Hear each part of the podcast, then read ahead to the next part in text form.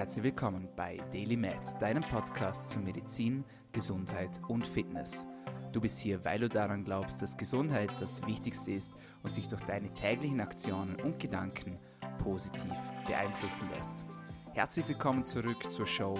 Mein Name ist Dominik Klug. Schön, dass du heute wieder zuhörst und wenn du das erste Mal mit dabei bist, dann freut es mich umso mehr. Dieser Podcast soll deine Gesundheit verbessern und dafür interviewen wir auf wöchentlicher Basis Gesundheitsexpertinnen und Experten, um genau dieses Ziel zu erreichen. Der Podcast ist gratis, aber du musst mir als kleine Gegenleistung pro Episode, die dir gefällt, bei der du was Neues dazulernst, einen Freund oder eine Freundin bringen.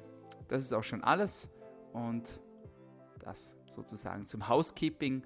Und auch heute haben wir wieder eine wunderbare Frau hier bei uns bei der Show und es freut mich sehr, dass sie da ist. Herzlich willkommen, Larissa Everling. Hallo, ich grüße dich. Ich freue mich hier zu sein. Es freut mich, dass es geklappt hat.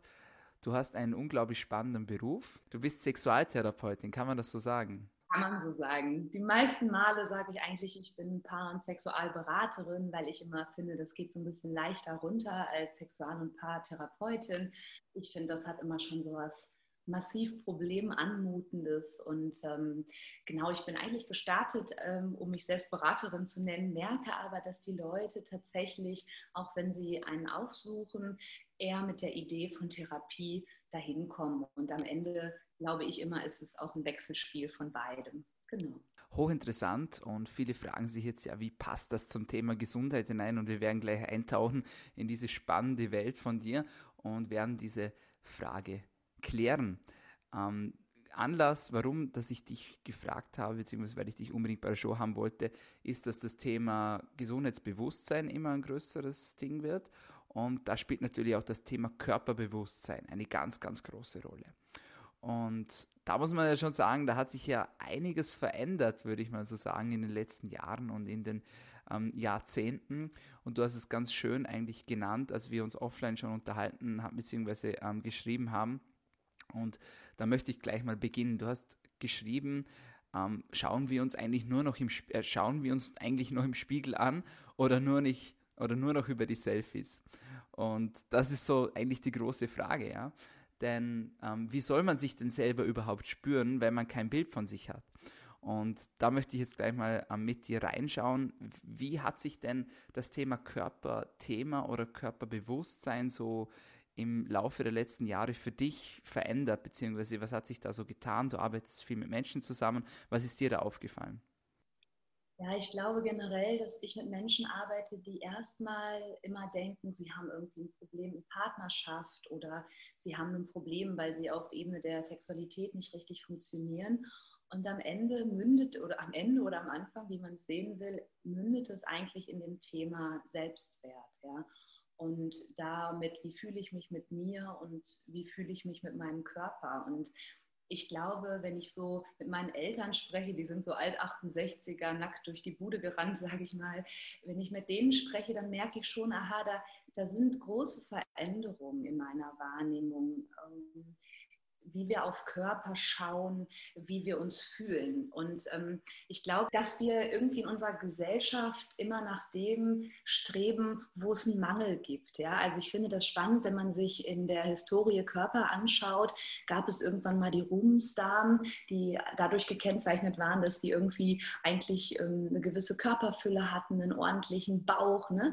weil in Zeiten, wo Menschen wenig Geld für Nahrung auch hatte, also hatten und Nahrungsknappheit herrschte, ähm, einfach das der Körper, der fülligere Körper ein Zeichen von Luxus und Wohlstand war. Und heute sind wir ja eher, wenn wir uns bei Instagram oder Facebook irgendwo in den Social Media tummeln, eher, dass wir denken, naja, Nahrung gibt es irgendwie in unserer westlichen Welt scheinbar genug und äh, wir haben gefühlt alles in Hülle und Fülle.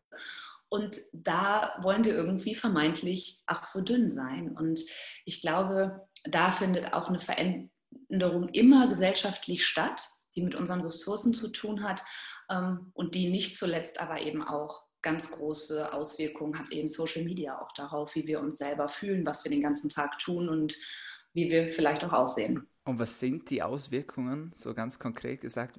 Was sind so die häufigsten Bilder, die du bei dir siehst äh, in der Praxis, beziehungsweise was ist dir so am ersten aufgefallen? dass viele Menschen kommen, die vor mir sitzen. Ich nehme die erstmal als ähm, ja, Menschen mit einem ähm, ja, gesunden, normalen Gewicht beispielsweise wahr, hübsche, sympathische Menschen und die sitzen auf meinen Sesseln und erzählen mir, wie ähm, hässlich sie sind, dass sie ähm, viel zu dicke Oberschenkel haben, viel zu wenig Busen, generell auch glauben, dass ihre Scheide oder ihr Penis irgendwie komisch sind, aber man sieht ja so selten andere und deswegen glauben, dass sie keine guten Liebhaber oder Liebhaberinnen seien. Und das finde ich schon crazy, ne? weil wir erzählen uns ja immer alle, ah ja, die inneren Werte zählen. Äh, ja, okay. Aber wo sind denn die dann? Und das erlebe ich eben nicht, dass es in erster Linie darum geht. Und da, glaube ich, beißt sich die Katze in den Schwanz, wie man so schön sagt.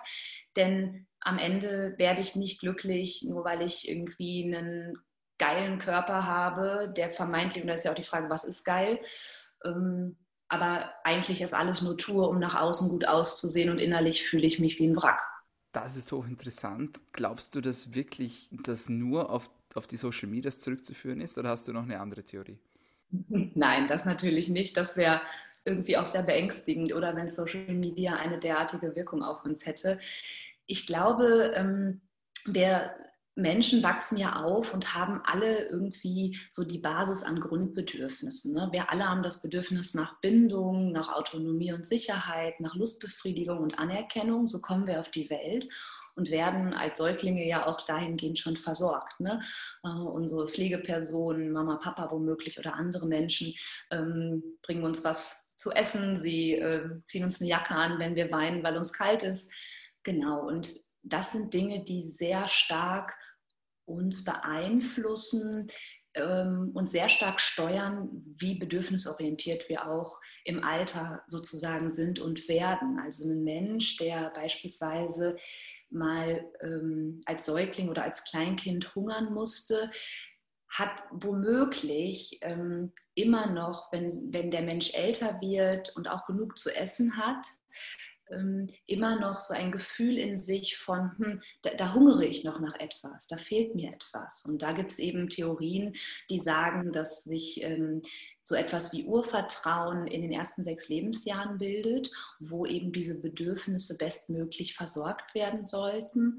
Und ähm, ja, wir alle haben keine perfekten Eltern, das ist auch ganz gut so, sonst könnten wir uns nicht entwickeln. Aber ich glaube eben, und da schließt sich mein Kreis wieder zu deiner Eingangsfrage, Natürlich haben nicht nur Social Media etwas damit zu tun, aber die Art und Weise, wie meine Bedürfnisse in meinen jungen Jahren befriedigt wurden und wie positiv ich auch Bindungen in meinem Leben zuvor gelebt habe, gerade auch im Kleinkindalter, haben entscheidend damit zu tun, wie viel Einfluss Social Media dann auf mich haben kann. Ja, also wenn ich ähm, jemand bin, der aufgewachsen ist mit Glaubenssätzen wie du bist gut, wie du bist, du bist super, du bist tough, ne? dann ähm, wird es auf mich eine andere Wirkung im Alter haben, wenn ich irgendwie auf einem Bild bei Instagram beispielsweise nur 20 Likes bekomme, ähm, als wenn ich aufgewachsen bin und ähm, vielleicht eher so Dinge im Kopf oder in meinem Bewusstsein habe, wie du schaffst es nicht alleine, such den Mann oder eine Frau, damit du glücklich bist, alleine geht das nicht, ähm, nur mit Kindern kann man glücklich sein, ähm, du, wirst es zu nie, du wirst es nie zu etwas bringen. Wenn ich dann mich Jahre später in Social Media tummel und ähm, Anerkennung möchte oder erwarte, weil es eben auch eins unserer Bedürfnisse ist, werde ich natürlich anders darauf, wird es eine andere Wirkung haben, ist die These. Genau, es wird vielleicht dann mehr meinen Selbstwert beeinflussen, mich vielleicht unruhiger und vielleicht auch trauriger, depressiver da sitzen lassen, wenn ich merke, scheiße, ich finde hier keinen Anklang in dieser medialen Welt. Also zusammengefasst kann man eigentlich sagen, es beginnt eigentlich schon in den Kinderschuhen sozusagen, eigentlich schon noch früher als in den Kinderschuhen, oder? Und also schon als Baby. Und einen gewissen Teil können wir sozusagen nicht ähm, beeinflussen, sage ich jetzt mal. Ja, kann man das so sagen? Also da sind dann irgendwie die Eltern äh, doch schon federführend. Kann man das so sagen? Genau, ich, ich habe Klientinnen bei mir, die empfinden das als ganz entlastend, das auch zu hören. Es gibt Dinge in unserer Wahrnehmung, die wir auch nicht beeinflussen und nicht steuern können. Aber gerade in einer Welt, in der wir leben, in der Kontrolle eine große Rolle spielt, glaube ich, in der wir denken, dass wir alles steuern können, ähm, mhm. ist es natürlich auf der anderen Seite auch schwer zu akzeptieren, dass es womöglich einen Bereich in mir gibt, den ich nicht mehr optimieren kann. Mhm. Aber, da kommen wir vielleicht am Ende hin, in, auf der Handlungsebene und dann, wie ich als Erwachsener lebe, kann man das schon auch noch beeinflussen. Aber es geht auch ein Stück weit um Akzeptanz dessen, was in mir steckt. Inwiefern spielen Peer Groups eine Rolle? Also wenn ich jetzt so ins Jugendalter komme, man sagt immer so, ja, die Umgebung ist ganz wichtig, etc. Ähm, gib uns da mal eine kurze Einführung und erzähl uns mal bitte, wie sich das Ganze auch entwickelt. Genau, also wir sprachen ja gerade über Eltern, ich sage ja auch Pflegepersonen so gesehen. Das heißt, ähm, natürlich sind die Menschen, die in unserer engsten Umgebung sind, ganz wichtig für uns, gerade in den ersten Kleinkindjahren. Aber es sind ja eben nicht nur die Eltern. Ne? Manche Menschen wachsen woanders auf oder auch zum Beispiel LehrerInnen können eine große Rolle spielen, aber eben dann auch gerade im Teenie-Alter die Peer Groups. Ja?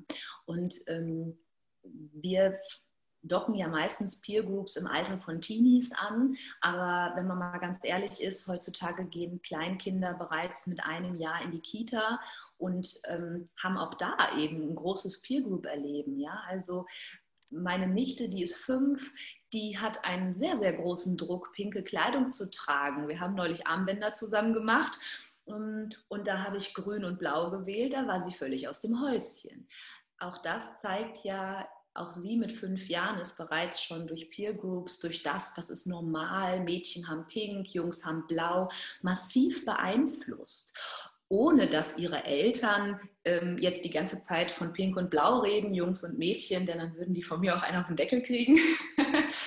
ähm, von daher, ich glaube, bereits da beginnt es eben, dass wir uns in unserem sozialen Umfeld, wir wollen Anerkennung und auch für einen pinken Rucksack, womöglich schon in der Kita aber eben auch im Teenie-Alter spielt es eine große Rolle, denn da verändern sich auch, ähm, unser Körper verändert sich, aber eben auch die Hirnareale. Ja, also ähm, Teenager, da passiert ganz viel, die haben ganz viele Synapsen mehr, also viel mehr Andockpunkte im Hirn bei der Amygdala. Also das ist ja der Bereich des Hirns, wo unsere ganzen Emotionen und unsere Gefühle abgehen. Und ähm, das finde ich nochmal spannend, weil das erklärt auch, warum Teenies manchmal so schräg unterwegs sind oder man denen gestern begegnet, da sind die ganz ruhig und heute sehe ich die erwartenden, ruhigen äh, Jugendlichen und der knallt voll durch die Decke. Eben weil auch in Hirnarealen da einfach andere Dinge los sind als im Erwachsenenalter. Und ähm, von daher sind natürlich Teenager auch anfällig so gesehen für Peer Groups. Die haben viel mehr Andockfähigkeiten an emotionale ähm, Vibes, so ja. Und natürlich ist es da wichtig, sich auch anzukoppeln. Bin ich normal? Bin ich nicht normal? Bin mhm. ich einer coolen oder der uncoolen? Ähm, ich arbeite häufig mit Menschen, die in irgendeiner Form das Gefühl haben, sie sind nicht cool. Ich würde erstmal denken, hey, du bist ein erwachsener, cooler Typ, du bist eine super erwachsene, coole Frau, du, ich wüsste nicht, was fehlt. Aber auch da gibt es oft die Rückkopplung, dass sie zum Beispiel auf dem Schulhof sich selber als uncool erlebt haben oder nerdig waren und das aus seinem eigenen Erleben, und da sage ich bewusst nicht aus seinem Hirn, sondern aus seinem Erleben herauszubekommen, das, das geht nicht.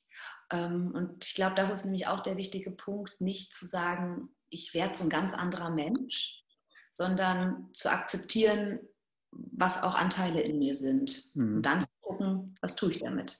Und wenn ich das jetzt wirklich aktiv ändern möchte, wir haben im Podcast mit Alessia Henno schon über Glaubenssätze gesprochen. Und das finde ich ein richtig spannendes Thema. Und was würdest du jetzt sagen, wenn man zuerst mal einen selbstständigen Ansatz suchen möchte, wie man sozusagen selbst diesen Glaubenssatz, ja, ich bin nicht schön genug, äh, auflösen kann? Was hast du da für Ansätze?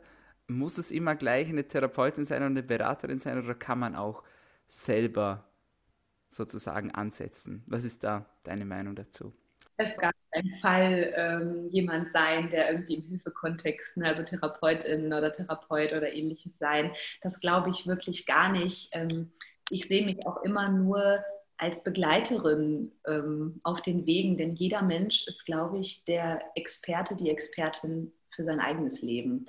Das fände ich auch anmaßend zu sagen, ein Therapeut, eine Therapeutin kann das irgendwie und sagt dir jetzt, wie es richtig oder falsch ist. Das ist ja völliger Quatsch. Also was sind Tipps, um das irgendwie in den Griff zu kriegen? Ich glaube, erstmal zu hinterfragen, nur weil ich in mir etwas spüre von, ich bin nicht schön, heißt es nicht, ich bin nicht schön. Und das nochmal zu hinterfragen und zu mhm. überlegen, wo kommt das her? Und das macht natürlich auch Mühe, ne? Mm, aber eben auch vielleicht gedanklich nochmal zurückzugehen und sich eben mit Glaubenssätzen auseinanderzusetzen. Denn Glaubenssätze sind ja etwas, das festigt unser, das wird von unserem Umfeld auch gefestigt. Und ähm, ich glaube, wenn man sich das bewusst macht, ist man schon einen großen Schritt weiter und vor allen Dingen nicht den Anspruch zu haben, dass man diese Glaubenssätze umkehren kann oder verschieben kann, aus seinem Körper verbannen kann, sondern eher die, das hört sich jetzt sehr theatralisch an, aber sie zu begrüßen und zu sagen, ah ja, da ist dieses Gefühl wieder, kenne ich ja schon. Mhm. Und dennoch weiß ich, ich bin okay, wie ich bin. Also sozusagen erstmal das ähm, selbstständige Erkennen, dass das überhaupt eigentlich passiert. Das ist ja schon nicht der erste Schritt zur Auflösung. Ganz genau. Und ich nehme oft Leute wahr, die dann so sagen, ja, und jetzt ändere ich mein Leben, jetzt ernähre ich mich nur noch ganz wunderbar und jetzt schlafe ich immer über acht Stunden und jetzt mache ich ganz wenig Stress in meinem Alltag und treffe nur noch tolle Freunde und sorge ganz gut für mich. Und da denke ich manchmal, Leute, das ist wieder Stress für euch, mhm. denn ihr seid ihr selbst und es ist doch auch in Ordnung, wenn man vielleicht ein Typ ist, der ein bisschen wibbeliger ist und vielleicht auch den Stress braucht. Und da geht es, glaube ich, eher darum zu hinterfragen, warum mag ich denn das Gefühl, eigentlich auch so ein bisschen gestresst zu sein, immer unterwegs, auch immer wieder zu hinterfragen, ist es für irgendwas auch gut? Also das ist auch meine Arbeitsweise, das finde ich auch spannend, sich selbst so zu erfahren. Ich glaube immer, die Menschen tun nichts, weil es keinen Sinn macht. Und da zu fragen, warum, warum glaube ich denn das wohl? Wofür ist es gut? Und letztlich ist ja auch so ein Glaubenssatz von, ah, ich bin nicht okay, hat ja in irgendeiner Form auch etwas Positives, nämlich auch noch weiter auf sich selbst zu achten. Denn wenn alles um mich herum toll wäre, wenn ich mich selbst super fühlen würde, ist ja die Frage, kann ich das überhaupt spüren? Denn eigentlich erleben wir beispielsweise ja Entspannung nur in Korrelation mit Anspannung, ja, auch beim Muskel, ja, ne?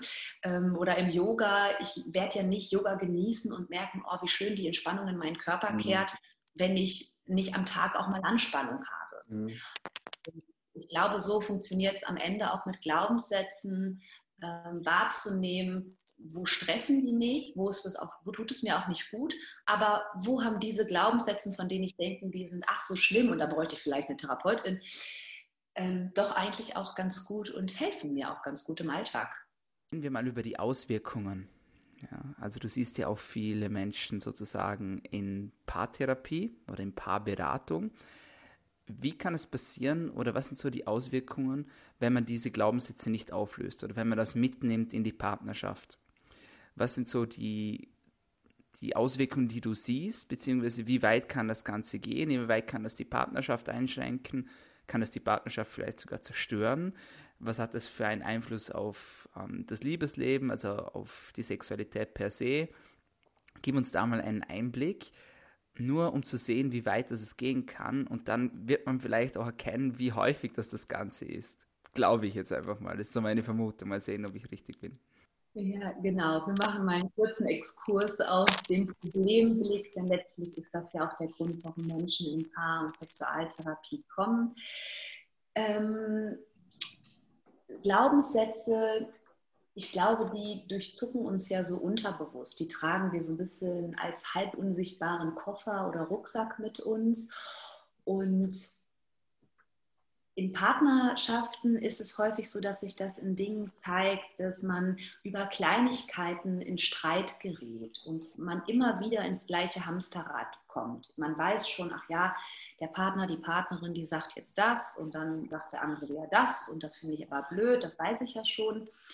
Und man gerät in so ein Hamsterrad.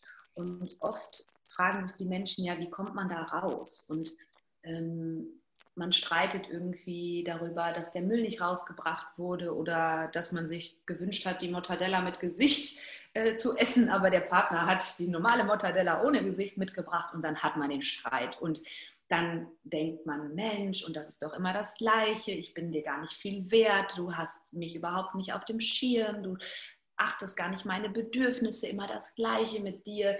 Ich weiß überhaupt nicht, ob unsere Beziehung Sinn hat das kennt bestimmt auch jeder äh, von den Zuhörerinnen und Zuhörern, dass man ganz schnell in so eine Spirale kommt und dann ist man an so einer Frage von, ach du Scheiße, muss ich mich trennen? Und da, nein, ach du Scheiße, ihr müsst euch nicht sofort trennen. Es ist einfach ähm, so, in solchen Streitsituationen, es gibt so ein spannendes Buch, das ist im Moment auch relativ ähm, gehypt von Stefanie Stahl, Das Kind in dir muss Heimat finden. Da geht es eben genau darum, sie beschreibt, wir laufen als Erwachsene immer mit so einem kognitiven Anteil herum, ja, also das, was in, in unserem Hirn passiert, aber wir laufen auch immer mit uns im Erwachsenenalter herum und haben so ein inneres Kind mit uns. Und sie sagt, das ist eben etwas, was sich entwickelt in der Zeit, die wir beiden hier auch schon gerade zuvor besprochen haben, eben im Kleinkindalter. Und sie sagt, naja, es gibt ein Sonnenkind und ein Schattenkind.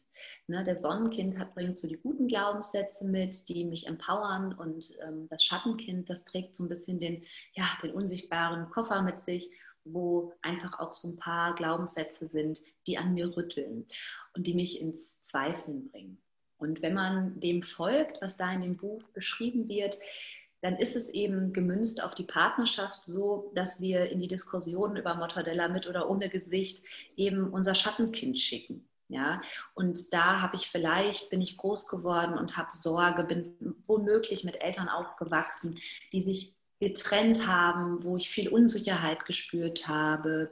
Ähm, können natürlich auch andere Faktoren sein. Und wenn dann der Partner, die Partnerin die Mortadella ohne Gesicht mitbringt oder die ganz vergisst, dann komme ich mit meinem Schattenkind in so eine Dynamik von, oh nein, ich werde schon wieder vergessen, es geht schon wieder nicht um mich, ich spüre keine Sicherheit. Und das ist eben der Part, wo in Paarberatung ähm, die Glaubenssätze einem dann sozusagen wieder um die Ohren fliegen. Und dafür braucht man manchmal jemanden, ähm, der einen Blick von außen hat und das eben runterbricht, dass man wieder über diesen Weg zum Positiven kommt und dann haben wir sozusagen hier den Diskurs aufs Negative, glaube ich, so ein bisschen beendet, nämlich über die Glaubenssätze, die mich positiv wie negativ beeinflussen, dahin zu schauen, was sind meine Bedürfnisse und was möchte ich eigentlich. Und häufig ist es ja so, dass wir das eigentlich gar nicht so gut über uns selber wissen, aber schon mal vom Partner und der Partnerin erwarten, dass die alle unsere Bedürfnisse erfüllen. Und das ist ja irgendwie gar nicht fair und auch ein Start, der schwierig ist. Und da muss man ein Stück weit erstmal bei sich selber gucken, bevor man vom anderen erwartet, dass er ihn auch so glücklich macht. Ja, das ist so das Thema, da werden sich jetzt viele wahrscheinlich wiederfinden.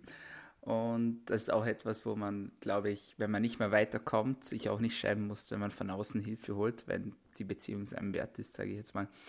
Aber es ist auf jeden Fall ein hochinteressanter Ansatz. Und weil man sich auch selber wert ist, sich irgendwie sowas anzuschauen und auch mit dem Partner, der Partnerin sich sowas anzugucken, ähm, das hat ja auch was damit zu tun. Klar, der Partner, die Partnerin ist es mir wert, aber ich mir selbst ja irgendwie auch, damit ich besser auf meine Bedürfnisse blicken kann und auch besser dafür sorgen kann, dass diese bestmöglichst erfüllt werden. Und da sind wir eigentlich auch schon beim nächsten Thema, das ich gerne mit dir ansprechen möchte, ist das Thema Self-Love. Ähm, so quasi wie liebe ich mich selbst? Das ist ja immer auch so voll der Hype gerade auf Instagram und Social Media. Ja, man muss sich selbst lieben und so. Selbstliebe ist der neue Erfolg und ist das neue Glück und hau mich tot, was da alles gerade rumkursiert. Was ist für dich Selbstliebe? Das würde mich mal interessieren. Wie würdest du das für dich eigens definieren? Tja, auf deine Einleitung hin könnte ich natürlich jetzt ganz provokativ sagen, Self-Love ist der größte Druck, den man sich selbst machen kann. Denn ähm, Ja, gut, da gehe ich gleich nochmal drauf ein. Was ist für mich Selbstliebe? Selbstliebe ist für mich tatsächlich ein Begriff, den ich für mich ganz persönlich auch wirklich viel zu hochtrabend finde, der auch in meiner Arbeit die meisten Menschen überfordert. Ich sage meistens Selbstakzeptanz erstmal. Das ist, glaube ich, was. Ähm, und sich wahrnehmen. Das ist für mich Selbstliebe. Es werden viele sagen, so ja, selbst wahrnehmen, wie, wie schaffe ich das? Ja, das klingt für viele so weit weg. Wie kann, man, wie kann man sich das bildlich vorstellen auch? Kannst du uns ein praktisches Beispiel nennen, so, wo man sich sozusagen wirklich, also in einer Situation, wo man es nicht tut sozusagen und das dann umwandelt vielleicht in eine Situation, in der man es tut? Ja, ich glaube, erstmal beginnt es damit, nicht den Anspruch zu haben, sich selbst wahrzunehmen, um sich selbst lieben zu müssen. Weil ähm, wer sagt denn das, dass Liebe immer das Beste ist? Ja, also ich finde, das ist ja wirklich ein hoher Begriff. Ähm, aber ich glaube, wenn es um Tipp geht, wie kann man sich selber hm, wahrnehmen, dann glaube ich, hilft der Begriff zu überlegen, es geht eigentlich darum, dass ich ein Körpergefühl habe für mich. Also für mich geht es bei Selbstliebe erstmal um ein Körpergefühl, dann um die Wahrnehmung und dann womöglich um die Selbstliebe. Ja? Das heißt, ich glaube, Menschen äh, hilft das zu überlegen, boah, wo komme ich gut in Kontakt mit mir? Komme ich gut in Bewegung, in Kontakt mit mir? Wo habe ich ein gutes Körpergefühl? Oder habe ich ein Körpergefühl, wenn ich auf der Couch liege und einfach nichts tue? Ähm, und darüber eben die Lösung dafür zu finden, überhaupt sich selbst zu spüren. Weil ich glaube, ohne ein Körpergefühl kann ich überhaupt mich selbst nicht lieben? Oder glaube ich, wird das eben schwierig? Oder ich liebe dann vielleicht nur die kognitiven Anteile von mir, aber es gibt ja Körper und Geist. Und ich glaube, für Selbstliebe ist die Verbindung dieser beiden Teile wichtig. Aber wir leben in einer Gesellschaft, in der das irgendwie vorgefertigt ist, schon seit Jahrhunderten, dass Körper und Seele getrennt sind, ja, dass wir haben deshalb Geisteswissenschaften und Naturwissenschaften. Und am Ende wissen wir aber auch, ich weiß, in deinem Podcast geht es auch an allen Ecken und Enden immer wieder darum, um so ein auch ein ganzheitliches, gesundheitliches Verständnis. Und ähm, das beginnt, glaube ich, bei dem Körpergefühl, was ich erstmal, wozu ich mich in die Lage versetzen muss. Und da sind so Tipps von mir, spürt mal in euch rein, woran merkt ihr, dass ihr Lust habt, zum Beispiel heute Abend eine Spaghetti Bolognese zu essen oder eher einen Salat. Irgendwo findet das ja im Körper statt und das ist bei jedem woanders, bei manchen im Bauch, bei manchen mehr so in der Herzgegend. Und wenn man das weiß, wann man Lust auf eine Spaghetti Bolognese oder ein Erdbeereis hat, dann hat man eine Idee davon, ein Körpergefühl für sich zu haben. Und ich glaube, über diese Idee kann man auch dann am Ende dahin kommen, was tut mir gut an Sport, was tut mir auch gut in Partnerschaft. Das wäre jetzt meine, äh, ja. Denn wenn wir mal ganz ehrlich sind, machen wir immer den Sport nur, weil es uns ein gutes Körpergefühl gibt oder weil es uns einen geilen Körper gibt und am Ende denken wir, deshalb fühlen wir uns gut, weil wir den Körper gestählert haben. Also das finde ich hochspannend. Ich selber mache auch CrossFit ähm, ach so muss ich sagen, ist keine Werbung oder so. Ja, keine Ahnung. Das tue ich auf jeden Fall. Mein Körper sieht absolut nicht danach aus. Ich mache das seit fünf Jahren. Ich mache das auch immer noch faszinierend schlecht.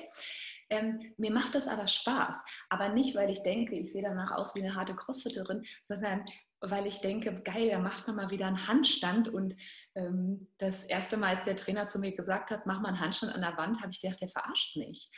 Ähm, weil ich dachte, hä, habe ich letztes Mal im Kindergarten gemacht. Aber das ist das, was ich daran schön finde. Ähm, und ich glaube, dahin müssen wir mehr schauen. Du nimmst mir eigentlich auch das Wort aus dem Mund sozusagen. Das wäre jetzt meine logische Anknüpfung gewesen, weil man ja sagt, ja, ein Körpergefühl kriegt man ja schon, auch wenn man den Körper trainiert. Aber da ist dann halt wieder die Gefahr, oder Gefahr, das klingt jetzt wieder so dramatisch, aber da ist dann auch wieder so die Chance gegeben, sage ich jetzt mal, dass man sich da wieder zu sehr hineinsteigert und sich zu sehr da drin verliert. Dann vergleicht man sich vielleicht mit den anderen Leuten im Fitnessstudio oder man hat irgendwie ein Ziel von einem Bild, das man auf Instagram gefunden hat, wo einfach so nicht erreichbar ist, weil das halt ein Mensch ist mit einem kompletten anderen Körpertyp oder weil es total bearbeitet ist, das Foto und so. Das ist ja schon gar nicht so einfach, diese Gratwanderung von, ja, ähm, irgendwo ist es ja auch mutig, sage ich jetzt mal, wenn man sich da reinstürzt in diese Welt der Selbstwahrnehmung und der Selbstliebe, weil doch der Grad recht, recht schmal ist und man ja eigentlich positive Absichten hat und man eigentlich sein Selbstbild oder seine Wahrnehmung verbessern möchte und gleichzeitig sich aber in diesen Raum begibt, wo es ähm, vor, sage ich jetzt mal, Versuchungen nur so wimmelt, wo man sich wiederum vergleichen kann und wo man dann wieder genau in die andere Seite abdriftet. Ja, ich glaube, dass es aber auch eben genau wichtig ist, auch mal viel zu viel zu trainieren und am nächsten Tag zu denken, oh mein Gott, ich habe so einen Oberschenkelmuskelkater, ich weiß überhaupt nicht, wie ich mich aufs Klo setzen soll. Dass es dafür auch insofern ganz gut ist, dass man ja auch nur dann dadurch Entspannung spürt. Also nur durch, wir sind ja ständig in einer Balance zwischen auch Grenzen wahren, Grenzen überschreiten mit anderen, aber eben auch mit uns selber.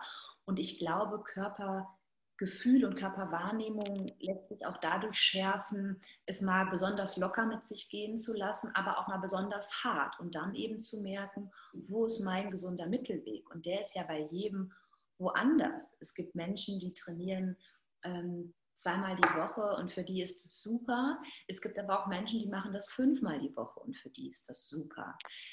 Ich glaube eben nur, wie du auch sagst, es wimmelt vor Versuchungen, dass es super schwierig ist, ähm, zu hinterfragen, finde ich gerade den Körper toll, finde ich den Muskelkater toll, weil ich denke, es hat mir irgendwie einen größeren Muskel bereitet. Oder ist es auch vielleicht was in diesem Gefühl von durch Muskelkater auch mal am Matte zu sein oder auch mal eine Zwangspause danach zu haben, weil ich vielleicht am nächsten Tag nicht trainiere oder viel lockerer. Auch das hat ja etwas mit Körperwahrnehmung zu tun, die uns ja auch hilft, ähm, vielleicht dann so etwas wie ein gesundes Mittelmaß zu finden. Jetzt haben wir im letzten Podcast mit Alessia über das Thema Periode gesprochen und da habe ich ganz viel Resonanz bekommen zu dem Thema, weil das offenbar noch nicht ähm, aufgearbeitet ist. Und da wollte ich dich jetzt auch fragen, so Thema, ja, man geht zum Arzt, ähm, Verhütung ist angesagt, ja, nimm die Pille und fertig. Ja. Glaubst du auch, dass der Trend, sage ich jetzt mal, dass man sich nicht mehr so sehr mit sich selbst beschäftigt, auch damit zusammenhängt, dass man einfach von außen Dinge akzeptiert, die man einem auferlegt das klingt jetzt vielleicht ein bisschen dramatisch, aber eigentlich ist es ja so, oder? Ich hätte ja alle möglichen Optionen als Frau, um zu verhüten. Und ich müsste mich ja eigentlich mal, das ist zumindest meine persönliche Meinung, mit mir und mit meinem Körper selber auseinandersetzen und mit meinen Zielen und mit mir als Person und ähm, dann auf der Basis darauf entscheiden, welche Verhütungsmethode für mich eigentlich die richtige ist. Aber viele wollen das gar nicht, viele können das gar nicht, deswegen akzeptieren sie einfach etwas und sind auch froh, wenn man ihnen von außen einfach etwas gibt und sagt, so nimm das, schluck das und alles wird gut sozusagen. Inwiefern glaubst du, dass da auch das Thema Selbstliebe, Körperbewusstsein etc. eine Rolle spielt? Gerade beim Thema Verhütung jetzt.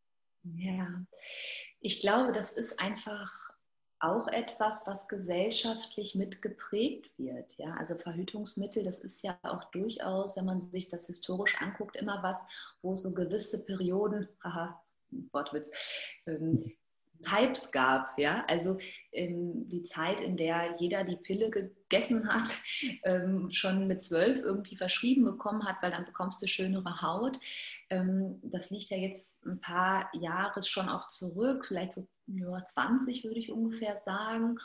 Und jetzt sind wir ja schon in so einem Hype von, die Periode wird auf eine Art auch äh, gefeiert, äh, Feminismus. Wir ähm, sagen, ach na ja, verhütet alle hormonfrei.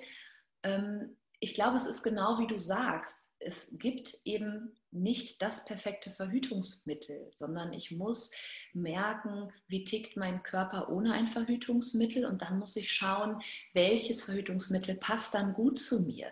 Beispielsweise Frauen, die eine ganz starke äh, Monatsblutung haben und ähm, aufgrund von ähm, ja, Gegebenheiten, dass irgendwie die Gebärmutter womöglich ein bisschen schräg im Körper verankert ist oder ähnlichem, starke Schmerzen haben, denen zu ähm, beispielsweise zu einer Kupferspirale zu raten, wo Kupfer nochmal auch den äh, Blutfluss anreichert, wo ähm, die Periode also nochmal verstärkt wird, auch durch das Verhütungsmittel, das sollte man überlegen. Ja?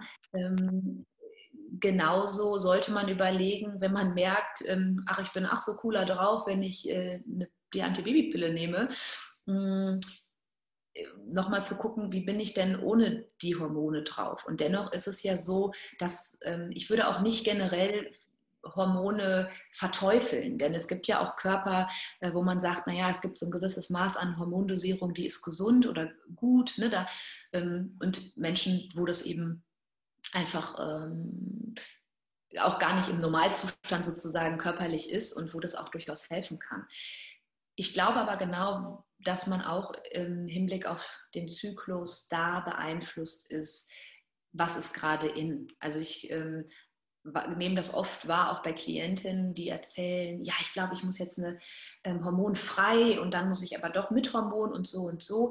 Und wo man dann, wenn man den da auch an der Stelle nochmal wieder die, die Peer Group sozusagen der erwachsenen Frauen abfragt, ähm, es dann da auch meistens so eine Entwicklung gibt, dass alle es ähnlich handhaben. Und ähm, da ist auf jeden Fall, glaube ich, schon auch ein, ein Druck da. Ja, und ich glaube, Zyklus, ähm, das hast du ja auch mit Alessia besprochen, die hat das ja ausführlichst erklärt, die Hochs und Tiefs, was in hormonell passiert, auch einfach eine Akzeptanz, dass unser Körper nicht zu jeder Zykluszeit gleich aussieht, dass wir uns nicht zu jeder Zykluszeit gleich wahrnehmen, das erstmal auch als normal zu akzeptieren. Zu akzeptieren, dass ich an Tagen ähm, um den Eisprung mich selbst vielleicht auch ein bisschen lustvoller erlebe und da auch ein bisschen mehr heiß oder wie auch immer aussehe, das zu akzeptieren, ähm, naja, dann wäre vielleicht der Tipp für Instagram, ne, macht die Fotos rund um eure Ovulationsphase. Ähm, ne, also macht, nehmt die vorher auf und postet sie dann nach und nach, weil ihr euch da auch äh, irgendwie schlanker fühlt und nicht so ein Völlegefühl habt oder ähnlichem. Ja? Ähm, ich sage das jetzt so flapsig, aber genau darum geht es. Ihr seht nicht 31 Tage im Monat eures Zykluses immer gleich aus. Und ähm, das, da geht es um ein Gefühl und um Akzeptanz. Ähm, ja. Oder auch Frauen, die ähm, zu mir kommen und denken, sie haben Probleme mit ihrem Beckenboden, weil irgendjemand denen sagt, naja, äh, du musst Urin einhalten können. Ne? Wenn du sonst ein Kind kriegst, dann verlierst du Urin und alles ist ganz schlimm und dein Beckenboden ist nicht gut. Und wenn man mit den Frauen darüber redet, dann sagen die auch, ja, und ich habe auch das Gefühl, mein Beckenboden, der kommt so richtig nach unten. Ähm, wenn ich mir einen Tampon einführe, das ist ganz komisch. Ich glaube, ich habe einen Körper wie ein Wrack, als wäre ich schon 70, 80, 1000. Und wenn man dann mit dem bespricht, naja, liebe Ladies, ähm, der Muttermund senkt sich ab ne, ähm, zur, ähm, zur Periodenzeit sozusagen, dann wird da irgendwie ein Schuh draus und die denken, ach so, ach so, das ist gar nicht, äh, weil ich nicht jugendlich und sportlich genug bin und meinen Beckenboden nicht ordentlich trainiert habe. Nein, es ist einfach bei jeder Frau so. Und ähm, ich glaube, das dockt sehr an das Thema von Akzeptanz und mhm. Selbstliebe. Ja, definitiv. Jetzt ist es so, wenn man über das Thema spricht, dann verbindet man automatisch immer die Frauen damit. Das ist irgendwie so, ich weiß auch nicht, das ist halt so einfach behaftet, sage ich jetzt mal. Und wenn es um so Themen geht wie eben Selbstliebe und ich bin nicht schön genug und noch immer noch mehr und Schönheitsoperation etc., dann denkt man in erster Linie an die Frauen. Jetzt ist es aber bei den Männern auch nicht viel besser, würde ich jetzt einfach mal behaupten. Kannst du das bestätigen von deiner Seite aus? Und falls ja, und davon gehe ich aus, ähm, mit welchen ja, Beschwerden, sage ich jetzt mal, kommen denn die Männer zu dir, beziehungsweise was siehst du denn da und hörst du denn da so für Geschichten? Das würde mich mal persönlich interessieren.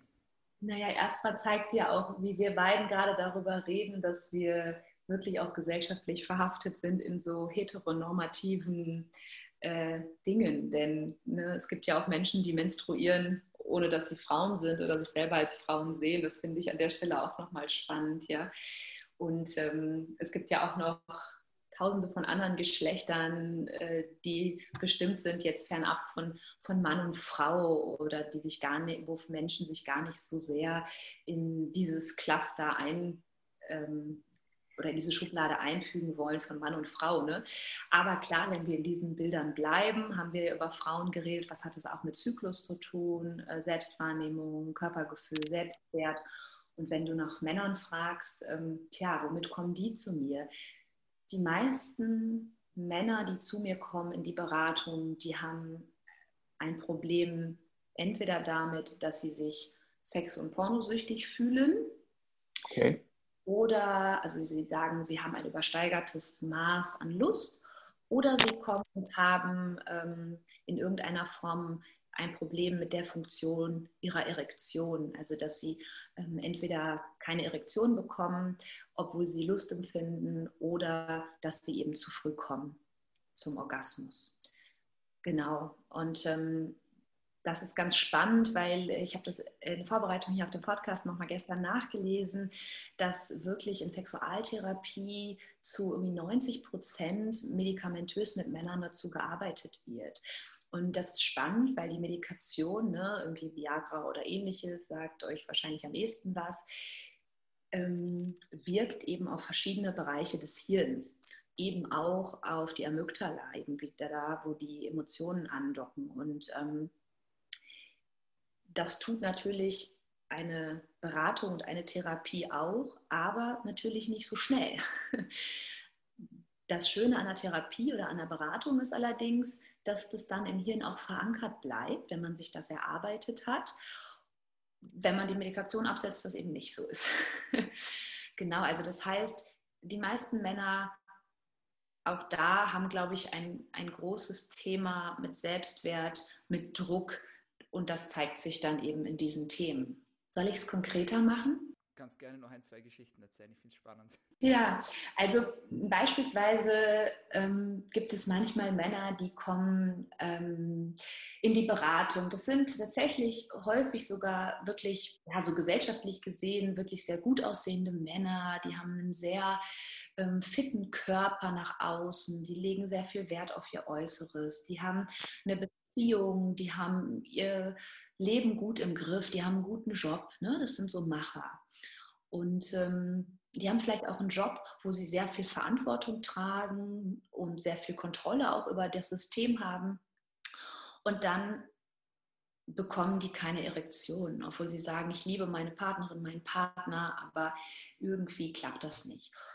Und häufig ist es so, also ich schicke immer die Menschen erstmal ähm, in dem Falle zu einem Urologen oder einer Urologin und sage, hey, lass das mal checken, wie ist das körperlich wirklich. Ne? Und ich hatte noch keinen Fall in meinen Beratungen, wo herauskam, dass wirklich biologisch, körperlich, gesundheitlich in irgendeiner Form ein Defizit so gesehen ähm, da war, sondern es lag immer tatsächlich nicht am Penis, sondern am Kopf, ja, oder am Herz. Und ähm, dann gibt es natürlich immer, kennt ihr wahrscheinlich auch alle, ihr Männer da draußen, so tolle Techniken wie die Stopptechnik und so weiter oder sprüht euch irgendwie so Zeugs wie Eisspray auf den Penis. Ähm, ja, das könnt ihr alles tun, aber auch da animiere ich alle, bei sich zu schauen, wo ist der Druck? Und meistens stellt sich raus in der Beratung, ähm, dass es total schwierig ist, sich gehen lassen zu können. Ähm, die Frage, ist das okay, wenn ich einfach ich selbst bin beim Sex? Und, ähm, und Sex, das ist was, das kann man tatsächlich eigentlich nicht sehr gut kontrollieren, auch wenn das viele Menschen von sich behaupten, weil sie ach so tolle Player sind. Und das zu akzeptieren, ist, glaube ich, die Krux, die dann manchmal hilft. Ähm, und wenn man das so ein bisschen entschleunigt, dass die Menschen dann auch wieder eine Erektion bekommen. Also ganz stumpf gesagt, häufig verorten wir Sexverbot. Also erst gar nicht in diese Situation zu kommen, Sex machen zu müssen, weil sofort, wenn man ein bisschen intensiver küsst, kommt der Druck, ach du Scheiße, gleich muss ich wieder ins Bett oder irgendwo anders hin zum Sex machen. Ach du Scheiße, da steht mein Penis nicht. Ja, der Druck beginnt ganz früh beim Küssen, was manchmal zur Konsequenz hat, dass die Menschen dann denken, oh, dann mache ich lieber nur noch so einen Willkommens- und Gute Nachtkuss und weiter geht es auch gar nicht mit Intimität, weil sonst habe ich wieder den Druck und kann eben nicht performen, weil ich keine Erektion habe. Und da setzen wir sehr früh an, ähm, inszenieren sowas, wir überlegen, was ist so ein tolles Szenario, wo gibt es keinerlei Hindernisse in Intimität und Sexualität. Also schon begonnen mit ist das ein Tag, an dem ich arbeite? Ist das ein Tag, an dem ich morgens geduscht habe oder abends? Habe ich da Sport gemacht? Wie ist das Licht? Ist das ein bisschen gedimmt? Habe ich vorher einen lockeren Salat gegessen oder eine fette Pizza? Denn all das wirkt sich natürlich darauf aus, wie ich mich ausziehe, mit welchem Gefühl. Ähm, ich habe mit einem Paar so etwas entwickelt, so das perfekte Szenario, wo gibt es keine Hürden mehr, wo ist es gut, wo wird es ihnen gut gelingen, in körperlichen Kontakt zu kommen. Und ähm, die haben dann gesagt, äh, ja, ja, auf jeden Fall eine Lasagne. Und dann habe ich gesagt, okay, ähm, wir haben aber schon oft auch über das Körpergefühl geredet und dass sie manchmal irgendwie denken, ihre Bäuche sind sich im Weg beim Sex. Wie, wie gut ist dann so eine Lasagne? Also ich gehe nach einer Lasagne schlafen. Und ähm, naja, dann haben die sich witzigerweise für einen Schrimpsalat, glaube ich, entschieden oder so. Also ihr merkt, es ist sehr, es ist manchmal so viel stumpfer, wenn wir eben auf uns hören. Spannend, ganz, ganz spannend, interessant. Ähm, Thema Operationen, ist, ist das ein Thema? Jetzt auch bei Männern gerade, wenn sie sagen, ja, mein Penis ist nicht schön, wie auch immer. Bei den Frauen ist es mir klar, das sieht man auch auf Instagram, also der Trend geht eindeutig zu den, also zu den, bei den Schönheitsoperationen, weg von den Nasenkorrekturen und weit nach unten, ja, also nicht nur zu den Brüsten, sondern auch zu den Schamlippen, also zu den Vulva-Operationen. Das sieht man, wenn man den großen Influencern folgt, der Schönheitschirurgie, dann fällt das mehr als dramatisch auf. Kannst du das bestätigen von deiner Warte aus? Und sind da die Männer auch so, dass sie sich unter das, unter das Messer legen lassen, würdest du sagen? Ja, oder braucht es da schon recht viel, dass es so weit kommt? Ich glaube, dass tatsächlich bei Männern es eher noch das Thema auch der Medikation ist, um ähm, ja, sexuelle Performance so gesehen äh, zu forcieren. Weniger die körperlichen Operationen. Aber auch da gibt es einen Trend zu ähm, verändern zum Beispiel Haartransplantationen ne, auf dem Haupthaar ähm, ist ein Riesenthema für viele Männer, die ähm, denken, ja, das ist irgendwie, Mensch, da, da werde ich alt, da altere ich, ne, dann mache ich sowas. Also das ist ähm, ja etwas, was wir vielleicht nicht in erster Linie in sowas einordnen von sexueller Wahrnehmung, aber nichtsdestotrotz wird es ja in irgendeiner Form auch etwas damit zu tun haben, denn ich habe die Hypothese, dass die meisten Männer nicht eine Haartransplantation machen, damit sie sich im Winter keine Mützen kaufen müssen und einen wärmeren Kopf haben, ja. Und ja, deine Frage war noch, bei Frauen der Trend, es geht hoch. Ja, es ist so. Ne? Also ich glaube, 2018 wird das erste Jahr, wo es mehr Vulvalippenkorrekturen gab als Nasenkorrekturen. Und auch da, ich glaube, man muss ein gutes Gefühl dafür haben. Ja, es gibt Menschen, denen tun, glaube ich, auch Operationen auf eine Art gut. Die haben lebenslang ein Thema mit irgendwelchen Körperpassagen. Und ich finde, man kann nicht generell sagen, OPs sind böse, das darf man nicht. Aber ich glaube, man muss gut abwägen, was bringt mich dazu, so eine OP zu tun und machen zu lassen. Und ich glaube eben, da ist es schon so, dass es eine Veränderung gibt, dass die Motivation deutlich mehr von außen kommt als von, aus, aus innen, aus mir heraus. Und da muss man sagen, ne, du sagtest Vulva-Korrekturen, ich finde das Wort auch schon schräg, Korrekturen, also was korrigiere ich denn da? Wenn man ganz, ganz drastisches formulieren will, könnte man auch sagen als krasser Kritiker, naja, das ist eine Genitalverstümmelung. Also das muss man auch schon nochmal sagen.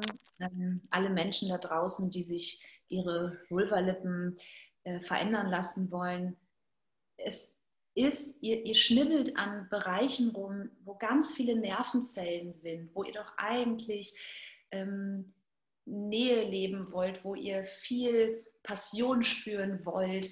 Und wir nehmen uns da auch einfach Lustgebiet. Ja? Denn der Hype geht ja dahin, die inneren Schamlippen oder Vulvalippen zu verkürzen, zu verkleinern, damit die äußeren größer wirken. Oder eben auch Botox in die äußeren Vulvalippen zu spritzen. Das muss ich euch allen nicht erzählen. Dafür ist Botox bekannt genug, dass es sich dabei um ein Nerven, ähm, ja, darf ich hier Gift sagen? Ich weiß es nicht. Ja, ja. Nervengift handelt. Und ich meine, stellt euch das einfach nochmal vor, Nervengift in der Stirn oder so, okay, das ist das eine, aber da will ich halt irgendwie auch keine sexuelle Ekstase spüren. Aber in Schamlippen, hm, also überlegt es euch gut und überlegt euch gut, ist es, habt ihr nicht eigentlich eine total wunderbare Vulva? Ja, und da muss man auch sagen, wo wird denn da auch unser Normalbild geschaffen? Und da glaube ich eben, ja, durch Instagram, wenn wir uns den Hosentrend, den Bikini-Trend angucken. Also wann haben wir das letzte Mal eine Körperbehaarung im Intimbereich gesehen, auf irgendwelchen Fotos oder im Original? Ähm, auch der Hosentrend ähm, verspricht, wenn ich mir Bikini-Werbung anschaue. Ja, gut, frage ich mich auch, wie klein müssen die Schamlippen der Models sein, denn sonst würden sie womöglich irgendwie zu sehen sein. Äh, und dennoch ist eben zu verstehen als Teil des Körpers, der, wenn er nicht retuschiert wird, bei jedem sehr, sehr unterschiedlich aussieht. Wer Interesse daran hat, es gibt so einen Künstler, eine Künstlerin, äh, Flag heißen die, glaube ich, die, ähm, die machen Gipsabdrücke von Vulven. Und das ist furchtbar spannend, sich das mal anzuschauen, wie unterschiedlich das ist, obwohl man doch denkt, dass es die perfekte Scheide gibt oder die perfekte Vulva, die so aussehen muss, wie man irgendwie denkt, wie sie aussehen muss, wie auch immer das sein soll. Hochinteressant. Liebe Larissa, wo kann man dich denn online finden? Ja, man kann mich online finden auf meiner Homepage www.sexualität360.de, natürlich mit AE geschrieben, oder bei Instagram äh, Sexualität360. Allerdings muss ich sagen, dass ich da echt noch wenig vertreten bin, weil ich nicht von mir weisen kann, dass auch das Instagram mich ganz schön stresst und ich irgendwie noch meinen Weg dafür finden muss. Nutze ich das als Werbung tatsächlich für mein Business? Ähm, will ich das? Wie fühle ich mich, wenn ich auch so ähm, Videos poste oder es lasse? Von daher erwartet nicht zu viel, aber ich freue mich, wenn ihr mir da folgt ähm, oder wenn ihr Interesse habt auch an Workshops zu den Themen. Da bin ich für alles ganz offen. Hervorragend. Meine letzte Frage an dich. Welche tägliche Medizin würdest du denn empfehlen, damit wir alle besser, gesünder und länger leben können? Ehrliche Rückmeldung an sich selbst und ehrliche Rückmeldung an andere. Ich glaube, das ist die beste Medizin, die man sich selber geben kann. Ja, Ehrlichkeit. I love it. Larissa, vielen Dank, dass du da warst. Hochinteressantes Thema, mal ganz was anderes, aber absolut wichtig, meiner Meinung nach, und spielt auch eine ganz große Rolle im ganzheitlichen Gesundheitssystem. Und in diesem Sinne wünsche ich dir weiterhin alles Liebe, viel Erfolg und danke, dass du da warst bei der Show. Hat mich sehr gefreut. Ich danke dir auch. Bis dahin. Ja, meine Lieben, das war's von uns für heute bei DailyMed, deinem Podcast zu Medizin, Gesundheit und Fitness. Ihr habt es gehört und ich sage es nochmal, wenn es euch gefallen hat, bringt mir einen Freund oder eine Freundin zur Show. Das ist auch schon alles, was ich von euch mir wünsche. Dafür ist das Ganze hier gratis und ich glaube, es ist nicht zu viel verlangt. In diesem Sinne, wenn es euch besonders gut gefallen hat, dann dürft ihr uns gerne auch abonnieren auf Soundcloud, auf Spotify, auf Anchor oder auf Stitcher. Wir sind auf allen gängigen Podcast-Plattformen vertreten und bis zum nächsten Mal. Bleibt gesund.